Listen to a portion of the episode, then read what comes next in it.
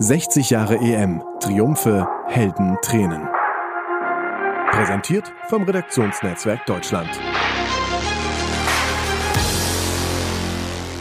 Teil 1. Ein schwieriger Start.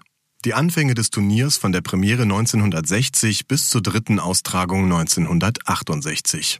Von Udo Muras. Es war eine späte Geburt. Vor über 100 Jahren gab es bei den Olympischen Spielen bereits ein Fußballturnier.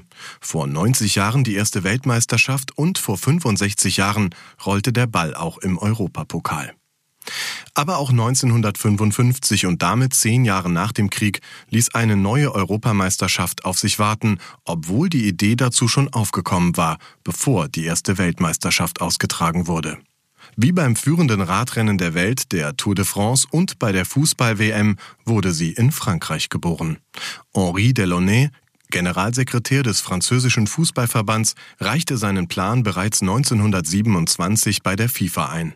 Aber erst als 1954 die UEFA gegründet wurde, ließ sich die Idee einer kontinentalen Meisterschaft in Europa umsetzen. Bis dahin hat es nur kleinere Turniere gegeben, in denen sich Nachbarländer maßen.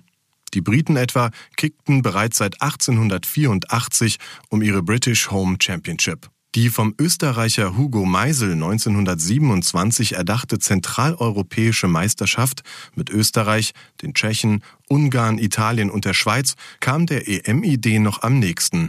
Der sogenannte Josef Gerö Cup, nach dem österreichischen Verbandspräsidenten Dr. Josef Gerö benannt, wurde bis 1960 fünfmal ausgetragen. Rekordsieger war Italien 1930 und 1935. Teilnehmer waren vor allem Länder, in denen Profifußball erlaubt war. Deutschland hielt sich deshalb strikt raus.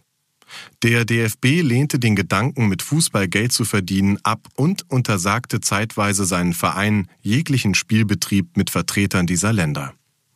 Die Engländer wiederum hatten zwar die erste Profiliga der Welt, waren aber der Meinung, der Monat Juni diene dem Urlaub. Mit der Begründung fehlten sie schon bei den ersten WM-Endrunden. Henri Delaunay's Sohn Pierre trieb die Idee seines Vaters nach dem Krieg dennoch voran und nach Gründung der UEFA war vieles leichter geworden. Die Geburt der EM erfolgte schließlich in drei Etappen. Auf den Kongressen in Lissabon im Juni 1956 und Köln im März 1957 wurde der Boden bereitet, in Kopenhagen gelang im Juni 1957 der Durchbruch. Die Delegierten einigten sich mit 14 zu 7 Stimmen bei fünf Enthaltungen auf ein Modell mit 16 Teilnehmern, die in Hin- und Rückspielen vier Halbfinalisten ermitteln sollten, die in einem Land die Endrunde um den Europapokal der Nationen austragen sollten. An große Turniere wurde noch kein Gedanke verschwendet. Wer sollte das alles bezahlen? Die UEFA selbst zögerte ja und war zwar Organisator, doch offiziell nicht der Ausrichter. Am 5. April 1958 schoss dann der Ire Liam Tui das erste EM-Tor beim 2 zu 0 in der sogenannten Vorausscheidung gegen die Tschechoslowakei. Die wiederum schaffte es durch ein 4 zu 0 im Rückspiel noch ins Achtelfinale. Dem EM-Vorläufer fehlte es naturgemäß an Prestige. Europas Fußballadel stand demonstrativ abseits. Deutschland, Großbritannien und Italien fehlten. Sie hatten auch gegen eine EM gestimmt. Der noch junge Europapokal der Landesmeister, der 1955 gestartet wurde, und die vielen Meisterschaftsspiele in den Top-Ligen sowie die WM-Qualifikationsspiele kosteten die Topspieler zu viel Kraft, fanden die Verweigerer. Und es war auch nicht zu erwarten, dass der Wettbewerb allzu lukrativ werden würde. Bundestrainer Sepp Herberger führte die Skeptiker an. Zwischen den Weltmeisterschaften ist der Neuaufbau einer starken Nationalelf die erste Aufgabe. Da stört ein Europaturnier nur, sagte er. So kam es, dass Deutschland an den ersten beiden Europameisterschaften nicht teilnahm. Sie liegen im Dunkel der Geschichte. Als der mittlerweile verstorbene ARD-Kommentator Rudi Michel 2007 für ein EM-Buch als Zeitzeuge der Endrunde 1960 in Frankreich dienen sollte, schrieb er, Wer ist eigentlich Europameister 1960 geworden? Äh, Sie erwischen mich total auf dem falschen Fuß. Ich habe keine Erinnerung an dieses Turnier. Kein Wunder. In Deutschland blieb der Bildschirm dunkel. Selbst die Leser des Sportmagazins erfuhren nicht zeitnah, wer erster Europameister wurde. Das Finale war nach Redaktionsschluss und selbst in der folgenden Ausgabe fehlte ein Bericht. Wie bezeichnend. Zum Glück ist nicht alles verschollen. Festzuhalten gilt, dass im allerersten Achtelfinalspiel der EM-Historie ein Zuschauerrekord aufgestellt wurde, der seither besteht. Den 3 zu 1 Sieg der UdSSR über Ungarn bejubelten im September 1958 in Moskau 100.500 Menschen. Osteuropa war stark vertreten. Die Länder hinter dem eisernen Vorhang zeigten auch in dieser Hinsicht Geschlossenheit. Weshalb es auch im Grunde falsch ist, davon zu sprechen, die EM-Premiere sei ohne deutsche Beteiligung verlaufen. Die DDR war ja dabei, scheiterte aber schon im Achtelfinale an Portugal. Auch der Fußball konnte den im zweiten Jahrzehnt nach dem Krieg noch zerrissenen Kontinent nicht einen. Die hohe Politik bestimmte sogar einen der Halbfinalisten, denn Spanien durfte in der Runde der letzten acht nicht gegen die Sowjetunion antreten. Diktator Franco verbot den Kickern angeblich noch auf dem Weg zum Flughafen wegen Ressentiments aus dem 25 Jahre zurückliegenden Bürgerkrieg die Reise nach Moskau. Neuere Forschungen enttarnten das zwar als gut erfundene Geschichte, doch Fakt war, die Spanier durften nicht nach Moskau. Bloß wussten sie das schon ein paar Tage länger. Pierre Delauneux versuchte noch zu vermitteln und schlug ein Spiel auf neutralem Boden vor, was die Russen aber ablehnten. Spanien als Verursacher der Absage schied aus. So erklärte sich die Frage nach dem ersten Gastgeber der zentral ausgetragenen Endrunde von selbst. Von den ursprünglichen Bewerbern war nur Frankreich übrig geblieben. Der im Juli 1960 ausgespielte Pokal wurde dann auch offiziell Henri Delauneux-Pokal genannt. In französische Hände geriet er jedoch nicht. Drei fatale Minuten in einem der aufregendsten EM-Spiele aller Zeiten machten dies zunichte. Die Franzosen führten gegen Jugoslawien bis zur 75. Minute 4 zu 2. Nach 78 Minuten hieß es 4 zu 5, wie auch beim Schlusspfiff. Für einen Zuschaueransturm sorgte die Endrunde nicht. Das Spiel um Platz 3, das Gastgeber Frankreich gegen die Tschechen in Marseille 0 zu 2 verlor, sahen nur 9438 Interessenten. Sogar das Finale im Prinzenpark fand vor unwürdiger Kulisse statt. 17.966 Menschen lösten ein Ticket für die Partie Sowjetunion gegen Jugoslawien.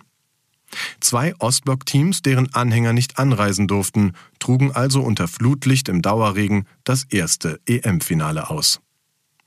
Die Russen gewannen in der Verlängerung 2 zu 1. Siegtorschütze Viktor Ponedelnik hatte 2016 im Gespräch mit dem Redaktionsnetzwerk Deutschland nur positive Erinnerungen an das Turnier. Es war fantastisch. Wir wohnten auf der Trainingsbasis der französischen Nationalmannschaft in Paris. Dort konnten wir richtig gut trainieren. Es gab mehrere Fußballfelder, gute Versorgung, wunderbare Bedingungen dank der Gastfreundschaft der Franzosen. Das habe ich bis heute nicht vergessen. Der erste EM-Star war UdSSR-Torwart Lev Yashin, dessen Paraden den Jugoslawen lukrative Prämien kosteten. Staatspräsident Tito hatte jedem ein Auto und etwas Land in Aussicht gestellt. An das entscheidende Tor kann sich zumindest Ponedelnik noch genau erinnern. Die Kombination, die zum goldenen Tor führte, fing bei Lev Yashin an. Der Torwart nahm den Ball auf und schoss ihn fast bis zur Feldmitte. Juri Wojnov überspielte den Gegner und schickte den Ball auf die linke Flanke zu Mikhail Meschi. Meschi konnte es sich nicht verkneifen, zwei Täuschungsmanöver vorzuführen, entging dem Abwehrspieler und schlug einen hohen Pass in den Strafraum. Dahin spurtete ich bereits mit vollem Dampf. Dann habe ich getroffen, erzählt der heute 83-Jährige. In Erinnerung blieben ihm auch die Feierlichkeiten nach dem Sieg. Wir lagen da völlig kraftlos und weinten vor Freude. Irgendwie konnten wir uns aufraffen und für die Zeremonie mit der Übergabe des Pokals aufstehen. Es folgte die Ehrenrunde durch das Stadion. Einige konnten dem Kapitän noch im Laufen folgen, andere trotteten nur schlapp hinterher. Die Medaillen wurden uns erst am nächsten Tag am Eiffelturm überreicht, sagte Ponedelnik fünfeinhalb Jahrzehnte später. Das Sportmagazin zog jedoch ein eher tristes Fazit. Paris ist vorbei, eine Regenwoche mit all den Enttäuschungen, die im Sport nie ausbleiben.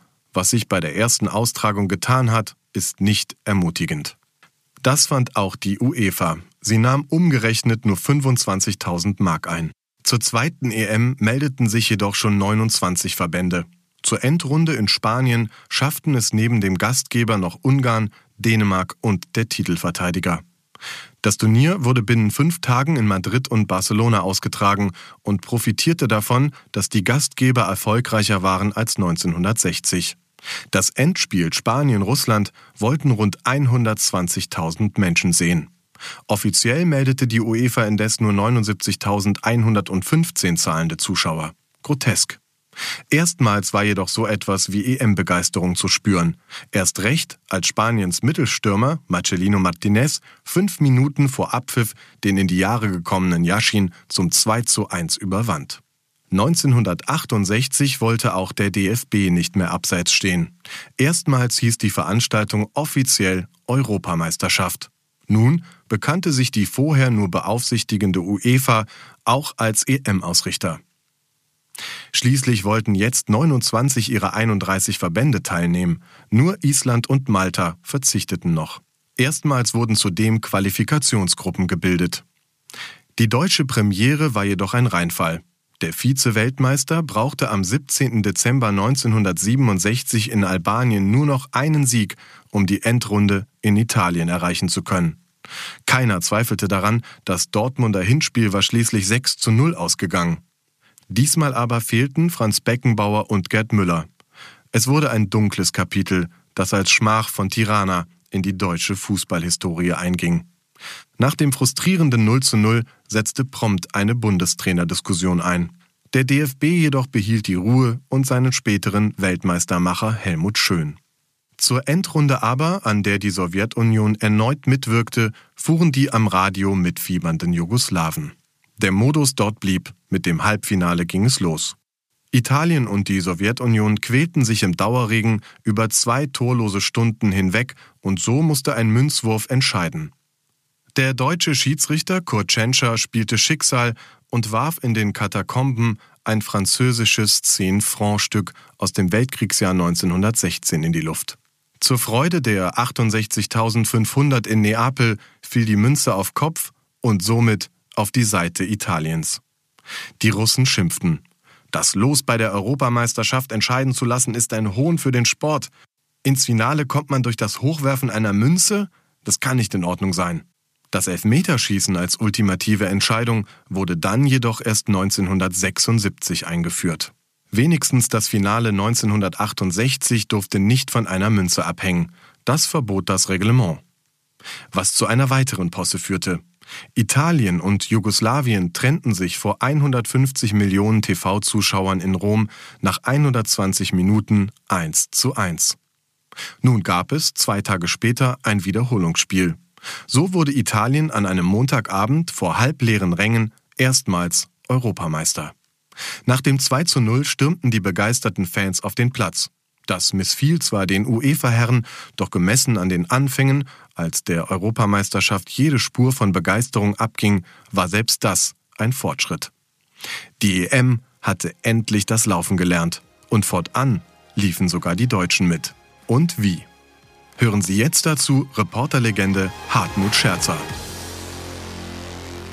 Ohne falsche Bescheidenheit möchte ich vorweggeben, dass ich 15 Fußball-Weltmeisterschaften als Journalist begleitet habe von 1962 bis 2018, 15, das ist Weltrekord.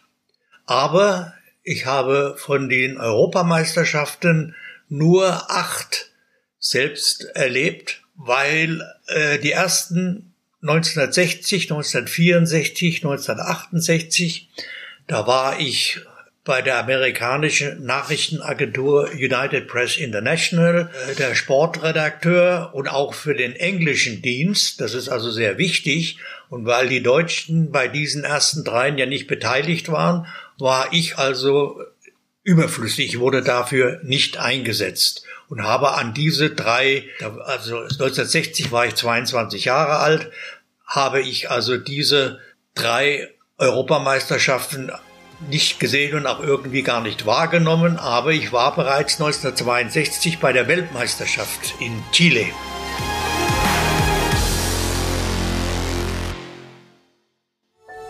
Dies war eine Produktion der Podcast-Bande.